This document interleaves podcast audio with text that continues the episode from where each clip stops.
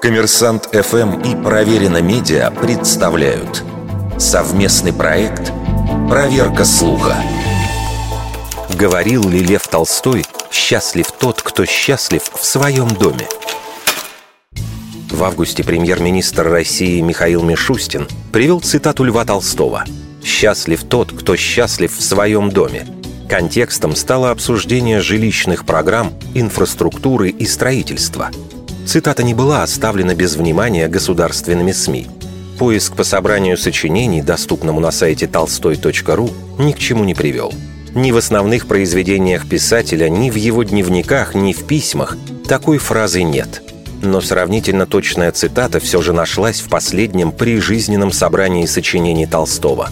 Оказалось, что это не собственно слова писателя, а рассказ крестьянина Михаила Новикова о встрече с графом – Новиков, крестьянин Тульской губернии, близко и постоянно общался с писателем. Был в некотором смысле его доверенным лицом. В одной из бесед с Толстым речь зашла о семейном зле и раздорах, от которых так трудно уберечься.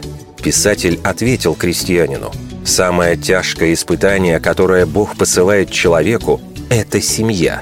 Недаром кто-то сказал, что счастлив только тот, кто счастлив у себя дома – Главное, что ты прикован к семье навсегда и ежеминутно подвергаешься перекрестным мнениям, делам и разговорам, какие тебе не нравятся или каких ты не можешь терпеть, не возбуждая в себе гнева. Важно отметить, Толстой приводит эту фразу не как свое мнение, а как чье-то высказывание и подробно его комментирует.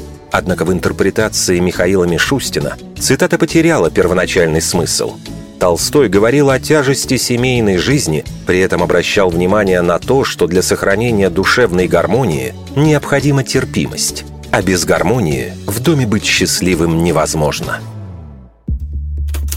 Вердикт. Вырвано из контекста –